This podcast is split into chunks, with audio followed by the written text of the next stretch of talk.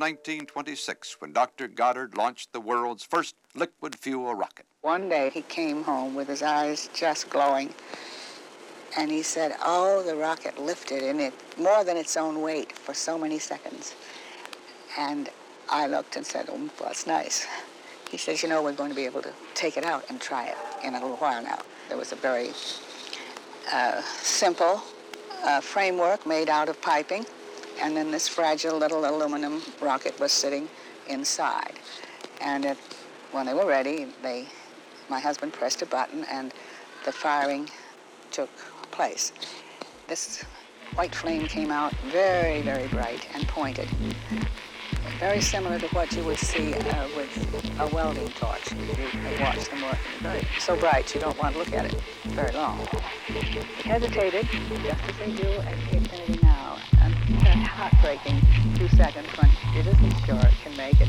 But then it lifted off as lightly as a ballet dancer.